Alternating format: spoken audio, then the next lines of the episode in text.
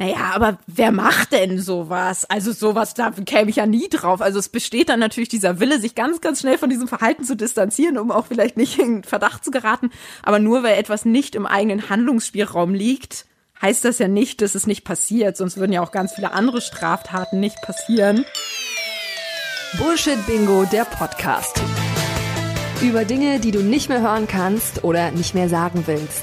Sammeln Sie Payback-Punkte? Woher kommst du eigentlich? Also so richtig. Und wann gibt's Nachwuchs? Jeder von uns hat seine eigenen Sätze aus der Hölle. Welche sind es bei dir?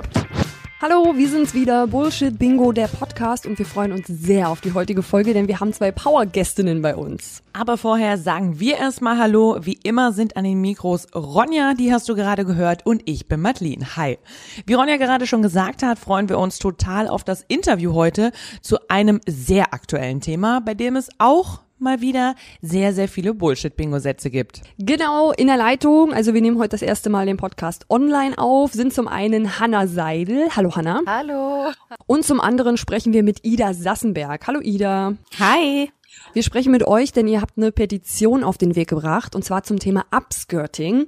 Ähm, Upskirting mal kurz erklärt, das ist eine Praktik, bei der Frauen unter dem Rock oder unter das Kleid fotografiert wird, natürlich ungefragt und auch oft ohne, dass es die Frau überhaupt bemerkt. Die Bilder werden dann entweder so für die eigene Sammlung verwendet oder werden auf pornografischen Seiten veröffentlicht, dort dann auch weiter verbreitet, untereinander getauscht und so weiter. Und das ist natürlich eine unglaublich schlimme Erfahrung für eine Frau. Und diese Erfahrung musste auch Hannah machen. Hanna, du hast dadurch vor einigen Jahren gemerkt, dass es eigentlich gar kein Gesetz gibt, das Upskirting verbietet. Aber durch eure Petition ist das jetzt anders. Also ihr habt es geschafft, dass Upskirting ab Herbst tatsächlich strafbar ist und darüber reden wir mit euch heute über Upskirting und die Bullshit-Bingo-Sätze, die ihr euch dann in dieser Zeit anhören musstet. Hanna, vielleicht kannst du ja jetzt noch mal vorher kurz erklären, wie die Gesetzeslage vor eurer Petition aussah, beziehungsweise auch jetzt noch aussieht. Ronja hat ja gerade schon gesagt, dass das neue Gesetz erst im Herbst in Kraft tritt. Jetzt ist es erstmal im Bundestag beschlossen worden, dass Upskirting zur Straftat wird. Wie sieht es jetzt gerade noch aus? Upskirting war oder ist eigentlich gerade immer noch eigentlich nur eine Ordnungswidrigkeit. Das heißt, wenn sich eine dritte Person äh, belästigt fühlt dadurch, dass mir unter den Rock fotografiert wird, dann ist das die äh, Belästigung der Allgemeinheit oder der Öffentlichkeit. Und da kann dann deswegen angezeigt werden, weil es äh, obszönes Verhalten in der Öffentlichkeit ist. Also nicht, weil das was mit mir macht, sondern mit einer dritten Person, die dabei steht, was natürlich krass ist. Und eine Ordnungswidrigkeit wird nur mit Bußgeld bestraft, wenn es überhaupt zu einer Strafe kommt und nicht mit Freiheitsstrafe. Anderen Weg, den man früher hätte noch gehen können, ist die sexuelle Belästigung aber die greift eigentlich auch nicht, weil beim Upskirting keine Berührung stattfindet und die sexuelle Belästigung nur bei Berührung greift. Dann hätte man vielleicht noch auf die Verletzung des höchstpersönlichen Lebensbereichs durch Bildaufnahmen plädieren können. Das gilt aber nur, wenn ich in privaten Räumen gefilmt werde und ich muss identifizierbar sein auf diesen Aufnahmen. Also ob es Fotos oder Filmaufnahmen sind, ist egal. Und äh, beim Upskirting passiert das meistens auf offener Straße und meistens sind die Opfer auch nicht identifizierbar auf den Fotos, weil nur in Anführungszeichen natürlich der Intimbereich ähm, oder die Brust fotografiert wird. Und Hanna, du warst ja, als dir das zum zweiten Mal in deinem Leben passiert ist, jetzt nicht in einem geschlossenen Raum, sondern auf einem Festival. Und deswegen konntest du im Endeffekt ja auch wirklich gar nichts dagegen machen. Also wie waren damals die Situation? Das war mein erster Festivalbesuch. Da war ich mit einer guten Freundin auf dem Mera Luna in Hildesheim, ein Gothic-Festival. Und es war helllichter Tag und sie hat mich darauf hingewiesen, dass mir gerade ein Typ die Kamera zwischen die Beine gehalten hat. Und ich war super wütend, habe ihn konfrontiert, er hat das abgestritten. Und dann bin ich zu einem Polizist und einer Polizistin in der Nähe gegangen und habe denen das erklärt.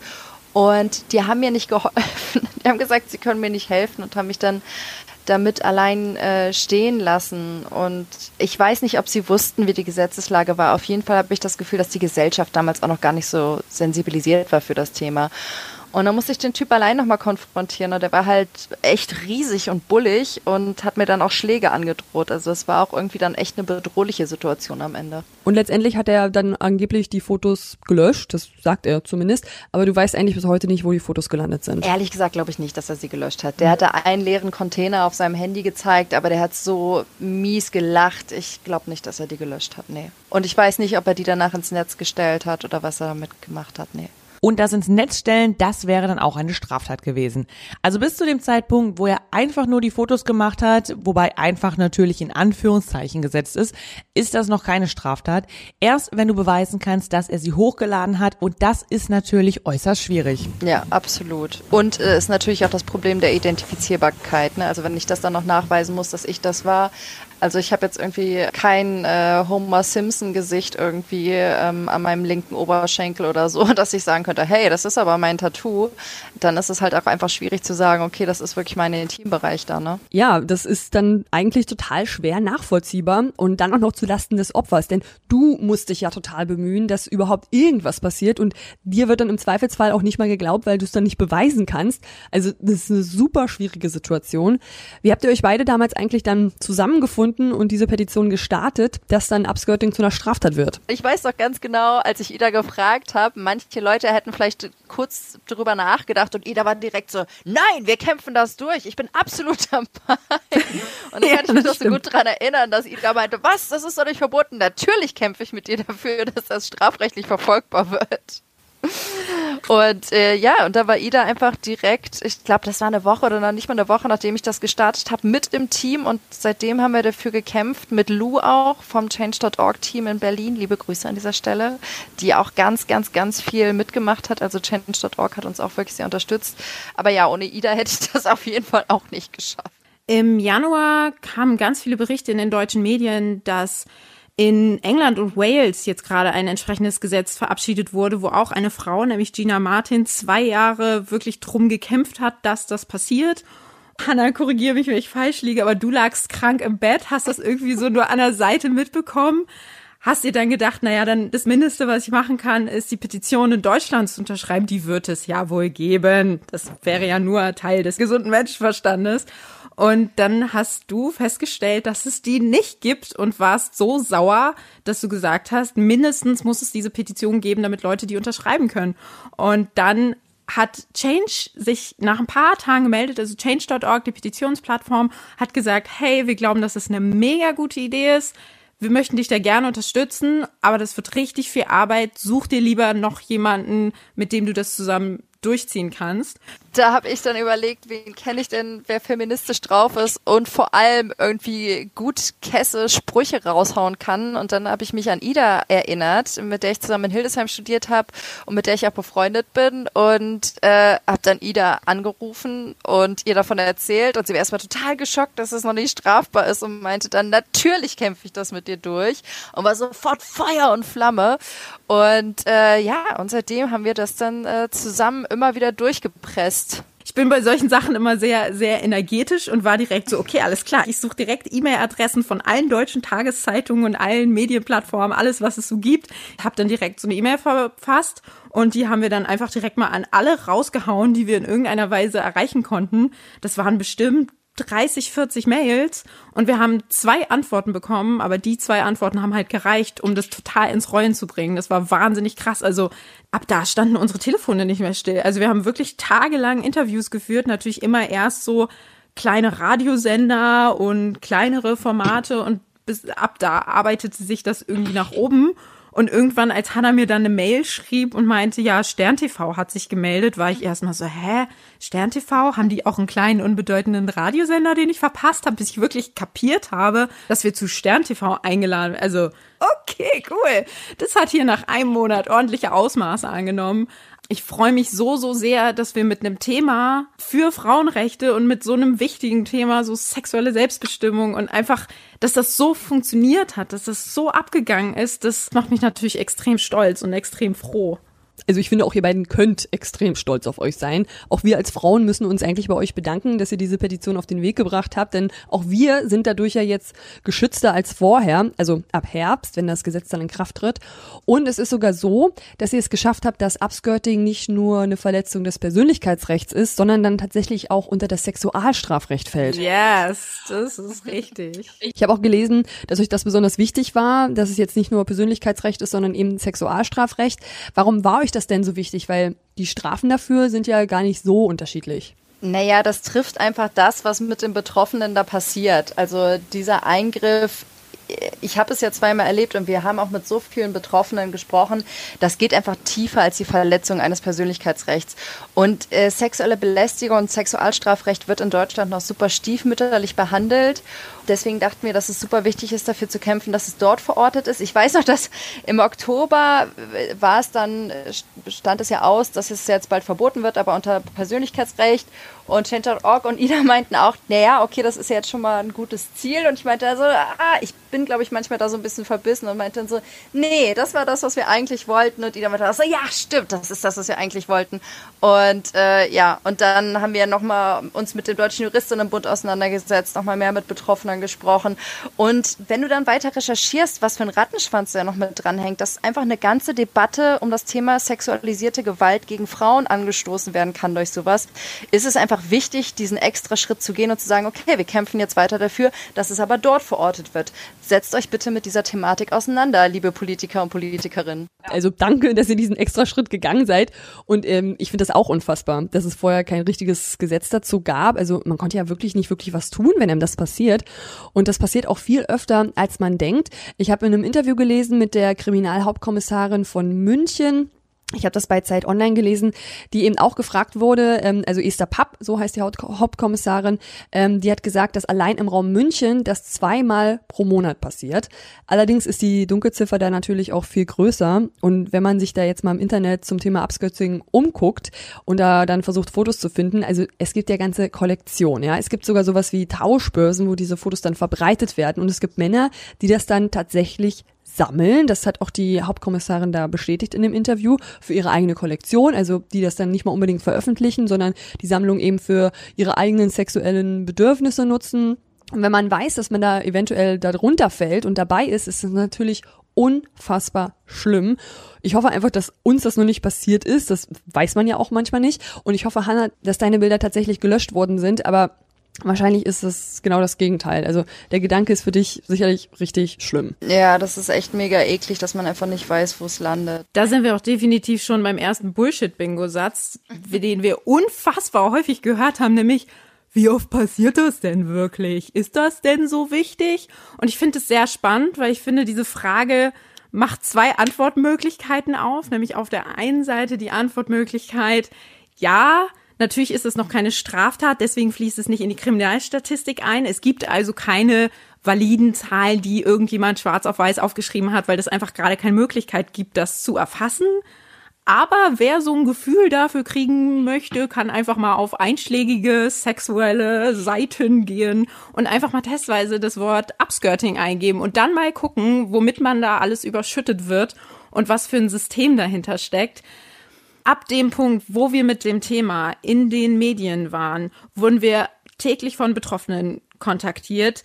Das ging durch jede Altersgruppe hindurch und das war jeder mögliche Ort, ob das im Dro Drogeriemarkt war, ob das auf der Rolltreppe war, ob das auf dem Festival war, ob das in der Schule auf Klassenfahrt war. Also es gab einfach nicht diesen einen Ort, den man jetzt ausmachen konnte, wo man sagen konnte, ah, da passiert Upskirting, sondern es ist tatsächlich ein krasses Alltagsphänomen. Das ist zumindest das, was wir aus den Geschichten rausgehört haben.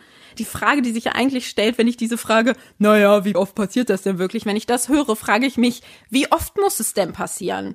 Dann nenn mir aber bitte eine Zahl, ab der es relevant ist. Wie viele Frauen müssen sich denn dadurch traumatisieren lassen? Wie viele Frauen müssen denn in ihrer sexuellen Selbstbestimmung eingeschränkt werden, damit wir das zur Straftat machen und damit wir sagen, das ist nicht okay? Da hätte ich jetzt gerne erstmal eine valide Antwort. Wie viel soll es denn sein? Günther. Macht mich richtig wütend, die Frage, ehrlich gesagt. Warum gehen denn vielleicht doch viele Frauen damit nicht zur Polizei? Und das liegt, finde ich, ganz häufig an einem ganz großen Problem. Und zwar, dass den Frauen zum einen gesagt wird, stell dich nicht so an. Komm, ist doch nicht so schlimm. Ist doch nicht so schlimm. Oder, ja, hättest du mal eine Hose angezogen. Also Victim Blaming. Ganz, ganz oft Frauen, mit denen wir geredet haben, werden mit Victim Blaming konfrontiert. Oder ihnen wird gesagt, das ist doch Kavaliersdelikt. Komm, ist nicht so schlimm. Und das, das macht mich auch so wütend, dass es immer wieder kleingeredet wird. Sexualisierte Gewalt gegen Frauen immer wieder kleingeredet wird. Und da muss ich sagen, diese Leute, die sagen, ja, wie oft passiert das denn? Braucht es denn wirklich äh, ein eigenes Strafgesetz? Äh, muss es wirklich penalisiert werden? Da denke ich mir so, ja, das muss es, weil wir, wir 2020, hallo, wir können das nicht mehr kleinreden.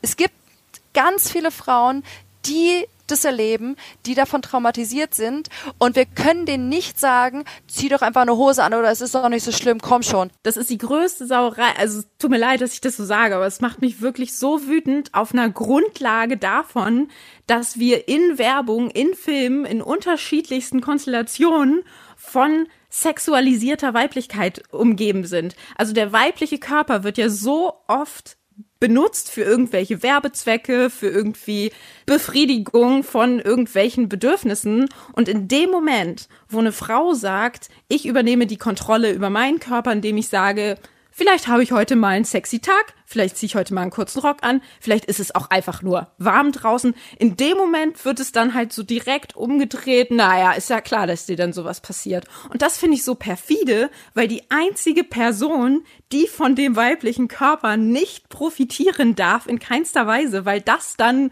absolut verwerflich ist, ist die Frau selbst. Das machst du bei anderen Straftaten ja auch nicht. Ja, wenn äh, Hans-Joachim nachts die Straße lang rennt und überfallen äh, und getötet wird, so dann sagt man auch nicht, Mensch, der Hans-Joachim ist da aber ähm, nachts allein die Straße lang. Also da, das provoziert ja auch ganz schön, wenn du, wenn dann da die Räuber rumfahren. Also die können wir nicht äh, für den Mord irgendwie verknacken. Es geht immer nur bei sexualisierter Gewalt gegen Frauen oder natürlich auch ganz oft, wenn man in den Bereich Rassismus kommt, auch dieses Victim Blaming ist so nervig, ey bin gerade ganz in Rage, ich kann gerade gar nichts mehr. Aber das finde ich auch richtig gut und ich glaube, dass man auch genau diese Wut braucht, dass es auch gut war, dass ihr diese Wut hattet, um das dann zu kanalisieren und diese Wut zu nutzen, um eben die Petition zu starten und was daran zu ändern. Bevor ich das in den Medien gelesen habe, hätte ich auch meine Hand dafür ins Feuer gelegt, dass das irgendwie vom Gesetz schon geschützt ist.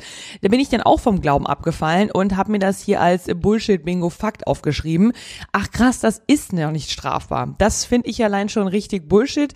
Nicht Bingo, sondern einfach nur Bullshit. Und das alles, was ihr gerade genannt habt, wo Ronja und ich uns auch nur anschließen können und uns genauso drüber aufregen können, warum das so ist. Ihr habt das gerade schon gesagt, dass ihr nicht nur beim Upskirting eben so ist, sondern in ganz, ganz vielen Fällen von sexualisierter Gewalt, dass eben einfach das Ganze umgedreht wird und dass es ganz krude ist, dass man gegen diese Argumentation auch komplett schlecht ankommt. Deswegen fand ich das, was du vorhin gesagt hast, Ida, total toll. Also du hast da wirklich ganz tolle Antworten gegeben, wie man eben so einem Günther oder vielleicht einer Ute oder oder oder wem auch immer einfach mal kontern kann. Seid ihr denn auch tatsächlich, wenn so eine Kommentare kommen, in die Konfrontation gegangen oder habt ihr die eher so im Sand versickern lassen? Es war halt wahnsinnig zeitintensiv, es war wahnsinnig arbeitsintensiv und insofern mussten wir immer so ein bisschen schauen, wie wir unsere Kräfte gut zusammenhalten und möglichst in die richtigen Bahnen lenken. Und wenn wir halt täglich von mehreren Betroffenen kontaktiert werden, die uns schreiben, hey, mir ist das passiert, dann war es mir persönlich wichtiger, denen ausführlich zu antworten und die zu empowern, als dass ich mich jetzt um jeden einzelnen Hasskommentar kümmere, weil die halt auch einfach so wahnsinnig unproduktiv sind. Das sind ja dann auch oft, wenn das so ganz provokant ist, jetzt wie zum Beispiel ein Kommentar, den hatte ich jetzt unter einem Beitrag zum Thema Upskirting gelesen, sogar von einer Frau, ja, dann soll man sich eben keinen Rock anziehen. Das sind, glaube ich, so Sachen, da braucht man auch gar nichts mehr drunter kommentieren oder gegen argumentieren. Das bringt wahrscheinlich nichts und online sowieso nicht. Da dann noch Energie zu verschwenden, nee. Und apropos Energie, ihr seid ja beide auch voll eingetaucht in das Thema habt mega gekämpft und macht ja aber nebenbei auch noch andere Sachen, ja, wie studieren oder arbeiten. Wurde das dann in Mitleidenschaft gezogen? Also, wie habt ihr das hinbekommen beides zusammen? Weil ihr wart ja in super vielen Interviews, ihr musstet recherchieren, euch informieren, ihr musstet Anfragen rausschicken und so weiter. Das zieht ja alles Zeit ohne Ende. Ich muss sagen, es war echt ein hartes Jahr und es war ja dieses Jahr ging es ja auch noch weiter. Also, wir haben dann ja noch eine Stellungnahme für den Bundestag geschrieben und ich war noch als Sachverständige da. Wir mussten extrem viel uns mit dem Gesetz auseinandersetzen. Wir sind ja jetzt keine Juristinnen. Also ich hatte letztes Jahr hauptsächlich 16-Stunden-Tage, muss ich sagen weil ich äh, Filmstudentin bin, nebenher noch mit äh, Werbefilmen mein Geld verdiene und dann die Petition, das war echt viel. Ich glaube, Ida, bei dir war das ähnlich, ne? Dass es ein hartes Jahr letztes Jahr war. Absolut, aber es ist natürlich auch einfach eine emotionale Frage, weil im Nachhinein sagt man natürlich, das war es wert, aber zwischendurch war ja immer mal wieder ein paar Wochen Ruhe, in der wir einfach auf den nächsten Beschluss gewartet haben, wo wir auch das Gefühl gehabt haben, okay, das Presseinteresse lässt jetzt gerade ein bisschen nach, weil jetzt passiert halt auch gerade nichts. Und dann war natürlich bei mir zumindest und ich schätze mal bei dir auch, Hannah, diese ganz große Angst, was ist, wenn das alles nichts wird? Was, wenn wir das alles umsonst gemacht haben? Und was, wenn wir all den Frauen, die uns angeschrieben haben und denen wir versprochen haben, wir ziehen das durch? Ich meine, klar, natürlich weiß ich, dass das in letzter Konsequenz nicht meine Verantwortung sein kann, aber ich habe mich extrem verantwortlich gefühlt, weil ich so dachte, wir haben das jetzt angefangen und wir müssen das jetzt auch gut zu Ende bringen. Und ich habe wirklich manchmal Nächte gehabt, wo ich plötzlich wach lag und nicht einschlafen konnte, weil ich so Angst hatte, dass es nichts wird. Und insofern war das jetzt auch einfach eine riesige Erleichterung, als wir dann jetzt wirklich an dem Punkt waren. Also da waren wir, glaube ich, auch immer gegenseitig so unsere persönlichen Motivationstrainer. Ist halt auch kein Kinderspiel ich könnte mir da auch vorstellen, dass vielleicht irgendwann mal die Familie oder Freunde, die es nur gut mit euch gemeint haben, dann gesagt haben, vielleicht war das jetzt einfach nur eine Erfahrung, aber es ist doch ziemlich stressig, lass es doch einfach sein. Bei mir war das definitiv so, dass meine Eltern und mein Freund gesagt haben, weil in den Pausen, von denen Ida gerade gesprochen hat, ich hatte so viele Projekte letztes Jahr, kam dann immer noch was anderes bei mir rein. Also ich hatte keine Pause die haben sich schon Sorgen gemacht. Und ich muss auch sagen, dass ich das Anfang dieses Jahres auch gemerkt habe nach Weihnachten. Das war jetzt nicht schlimm, äh, aber ich habe auf jeden Fall gemerkt, boah, da musst du mal, da musst du wohl mal ein, zwei Wochen ein bisschen kürzer treten und dann geht das aber wieder. Aber ich glaube, dass Ida und ich schon Kämpferinnen sind, die auch sehr, sehr lange sowas durchhalten. Ich war tatsächlich echt überrascht, wie viel Support ich teilweise bekommen habe und auch von Männern in meinem Umfeld, die irgendwie das dann total gehypt haben. Und wenn man dann zusammen auf einer Party war, waren die so, guck mal sie, weißt du, wer sie ist? Und die anderen Personen waren so, äh, nee, sollte man die kennen? Die macht diese Upskirting-Petition. Moment, ich google dir das mal eben raus und so. Und waren dann so, haben das so voll gehypt. Und die waren dann so, boah, hör mal auf, ist richtig peinlich gerade. so ähm, weil man ja auch nicht irgendwie auf der Party, wenn man gerade mal eine Minute Freizeit hat, nicht gleich wieder über politische Themen diskutieren möchte. Aber wir haben ja auch von außen einfach viel Support bekommen. Wirklich so viele Frauen, die sich zwischendurch bei uns gemeldet haben und halt gesagt haben, boah, danke, dass ihr das macht. Das ist so wichtig. Und das ist eine Power, von der ich mir wünsche, dass wir das eigentlich immer so machen. Also, dass wir das direkt, wenn wir, wenn wir uns denken, hey, da macht eine Person gerade was Tolles, dass man der das einfach zurückspiegelt und weitergibt, weil ich weiß für mich auf jeden Fall, es hat mir extrem viel Kraft gegeben geben. Das stimmt, aber ich muss sagen, das, was du gesagt hast mit diesem äh, Support und Leute, die sich bedanken, ich muss ja sagen, da bin ich so froh, dass Ida dabei ist, weil Ida mit diesem Social Media Ding so mega fit ist und so geile Videos raushaut. Ich muss ja sagen, es ist immer so unangenehm vor der Kamera und mir ist es auch unangenehm, wenn Leute mich dann ansprechen, weil sie mich gesehen haben. Aber das muss ich sagen, da muss man auf jeden Fall auch bereit sein, ähm, das zu machen, weil die Pressearbeit ist sehr wichtig und da muss man über den eigenen Schatten springen und dann halt trotzdem die Kamera äh, ertragen. Das war total spannend, dass wir eigentlich ein empowerndes, ein feministisches Thema behandelt haben. Und also das war immer sch schnell so dieses Ding von, oh Hannah, erzähl doch mal deine Geschichte, was dir passiert ist. Oh, du bist aber wirklich, das ist aber wirklich traurig. Und das war dann irgendwie so, da hat man dann nur die Ausschnitte genommen, in denen Hannah halt ihre Geschichte erzählt und vielleicht dann auch das mit einer gewissen Emotionalität erzählt, was ja ganz logisch ist. Und dann hau ich ein starkes Statement raus, so wir kämpfen jetzt so lange. Und das habe ich auch in dem Moment komplett so gemeint. Aber wenn man diese zwei Teile aneinander, aneinander packt, hat man genau die dieses, ah, okay, die arme Frau, die gerettet werden muss und ah, da ist die starke Schulter an, die sie sich anlehnen kann. Und das war überhaupt gar nicht so. Und das war tatsächlich was, wo wir, wo wir viel Zeit auch oder viel Gedanken darauf verwendet haben zwischendurch, wie, wie gewinnen wir da die Kontrolle wieder zurück. Ja, das hat irgendwie wehgetan, dass man das immer wieder erzählen musste. Also ich meine, das war mir klar, weil die Leute nicht verstehen, wie fühlt sich das an, also die, die das nicht erlebt haben.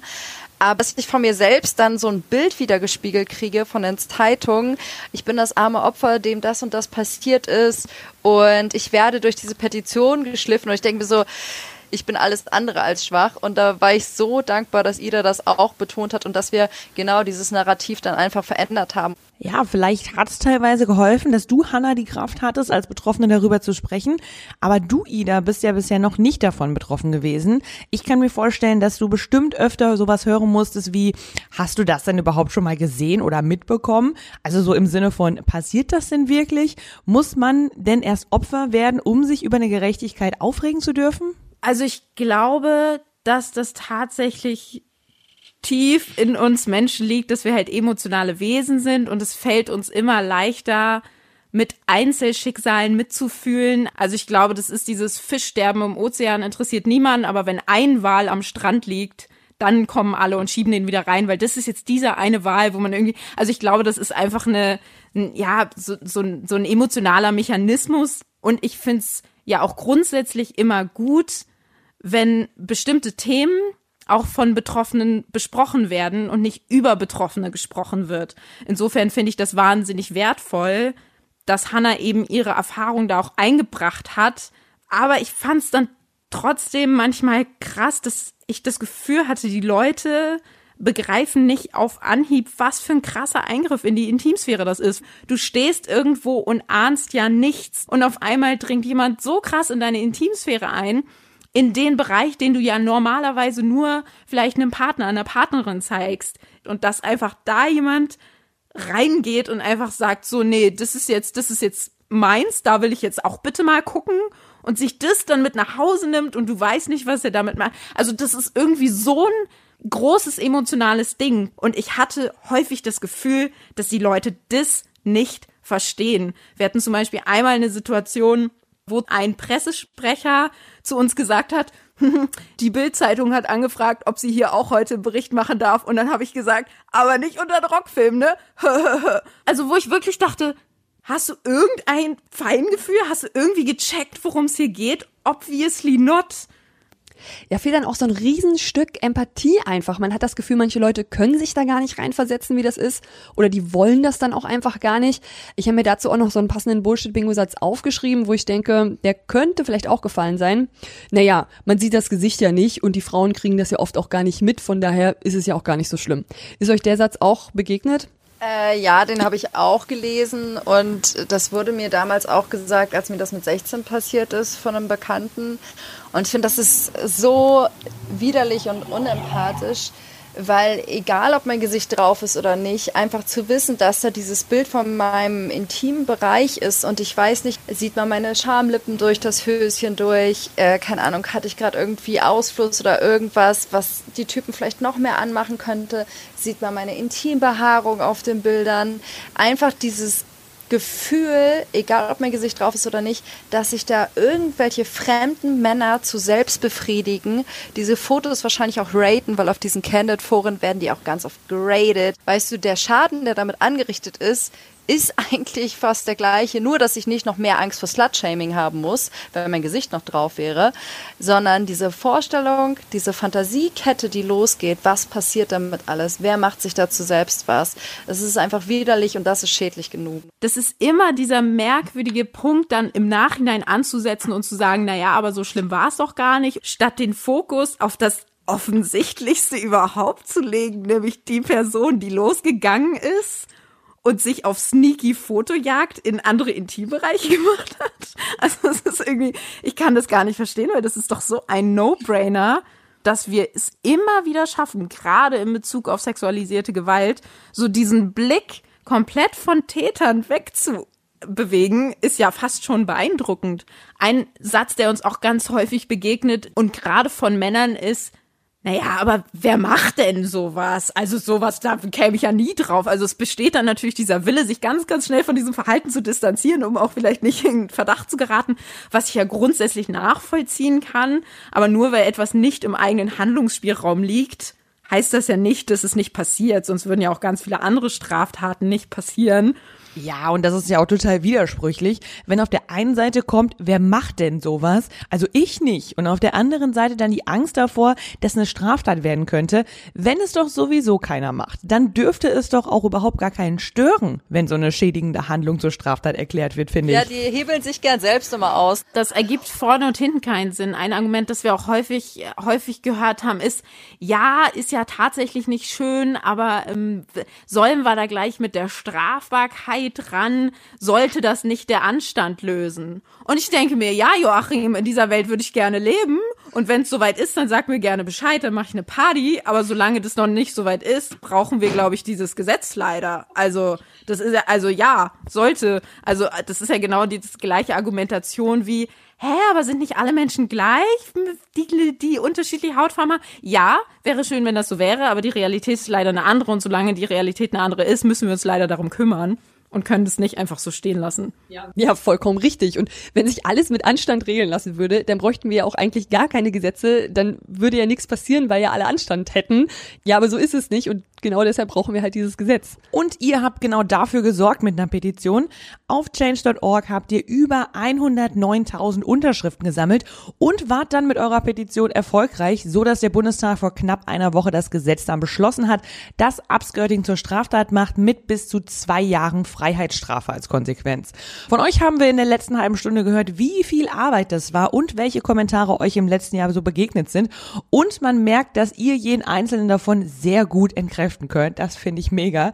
So können wir im Herbst dann etwas unbeschwerter Röcke und Kleider tragen. Und ich persönlich liebt es ja. Ronja, du kannst das bestätigen. Ich glaube, seit wir uns kennen, hast du mich erst zweimal oder so in der Hose gesehen. Oh ja, immer nur Röcke. Also allein der Gedanke, dass irgendjemand aus schmierigen Gründen ein Foto schießen könnte unter meinem Rock und ich mich nicht juristisch dagegen wehren könnte, den finde ich ganz schön hart. Also nochmal vielen lieben Dank für eure Power, die ihr da reingesteckt habt. Gerne. Ich bin tatsächlich gar nicht so die Rockträgerin, aber trotzdem fühle ich mich wohler, wenn ich in einer Gesellschaft lebe, von der ich weiß, dass ich die Möglichkeit habe, einen Rock zu tragen und dass ein gesellschaftliches Verständnis herrscht von sexueller Selbstbestimmung und von einer gewissen sexuellen Sicherheit.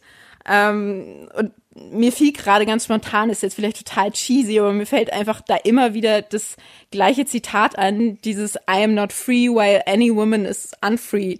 Ich will einfach nicht in einer Gesellschaft leben, die Frauen und Betroffene in solchen Situationen so behandelt. Das sehe ich einfach nicht ein.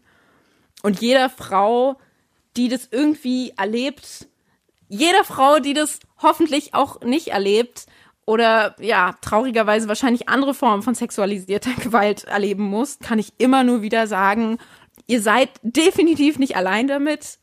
Und wenn das emotional was mit euch macht und gerade wenn es euch wütend macht, dann lasst euch bitte von niemandem einreden, dass diese Wut keine Berechtigung hat. Wenn euch das wütend macht, ist das das Wertvollste, was ihr habt. Denn Wut ist Energie, Wut ist Kraft, aus Wut kann so viel entstehen.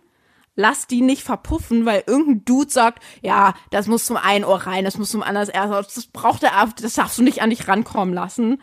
Das ist einfach nicht die Lösung, dass irgendjemand irgendwas nicht an sich rankommen lassen darf. Werdet wütend und verlangt, dass man euch besser behandelt. Naja, also ich glaube, wenn man diese Wut und diese Enttäuschung und diese Trauer hat und die kanalisiert und mit dieser Power was macht, wie jetzt zum Beispiel eine Petition, viele Petitionen unterschreibt, viel teilt und sich gegenseitig supportet. Ich glaube, wir Frauen müssen uns einfach gegenseitig supporten. Und liebe Männer, die ihr zuhört, äh, unterstützt den Feminismus auch. Wir sind nicht gegen Männer. Wir wollen einfach, dass alle fucking alle Menschen gleichberechtigt sind. Das ist der moderne Feminismus. Und ich finde, wenn man zum Beispiel auf der Seite des Deutschen Juristinnenbundes guckt, die beschäftigen sich ganz viel mit sexualisierter Gewalt und geschlechtsspezifischer Gewalt gegen Frauen und zum Beispiel auch äh, digitaler Gewalt gegen Frauen. Da muss noch so viel gemacht werden. Leute, da sind noch ganz viele Plätze frei für tolle Petitionen, die gestartet werden können. Und wenn ihr Hilfe braucht oder Tipps braucht, dann schreibt uns unsere wirklich unsere Kontaktdaten sind im Internet. Meldet euch und wir geben euch gerne Tipps, so gut es geht. Wir werden auf jeden Fall auch euren Instagram-Kanal teilen und verlinken. Kann man euch denn jetzt auch noch irgendwie unterstützen, weil die Petition an sich ist ja durch. Ähm, ich glaube, weiter äh, darüber sprechen, dass es kein Randphänomen ist, das wichtig, weil gerade diese Stimmen kommen, äh, ist ja nur ein Randphänomen. Also wenn ihr eure Geschichte teilt, weil euch das passiert ist, wenn ihr so mutig seid, ähm, es kann natürlich Gegenwind geben, aber das hilft bestimmt auch anderen, die denken, oh Gott, bin ich nur ein Randphänomen. Ähm, ich glaube, das ist wichtig, dass man jetzt weiter sensibilisiert dafür, also weiter gegen die Hater kämpft. Ich, ich, glaube, es macht keinen Sinn, gegen alle Trolle bei Twitter irgendwie was zu machen. Das machen wir auch nicht. Aber äh, ich glaube, sich klar gegen sexualisierte Gewalt zu positionieren, macht auf jeden Fall immer Sinn. Und das hilft ja uns auch, aber auch der ganzen Sache, dieser ganzen ähm, ja, Feminismusströmung, die hoffentlich nicht so weit abebbt.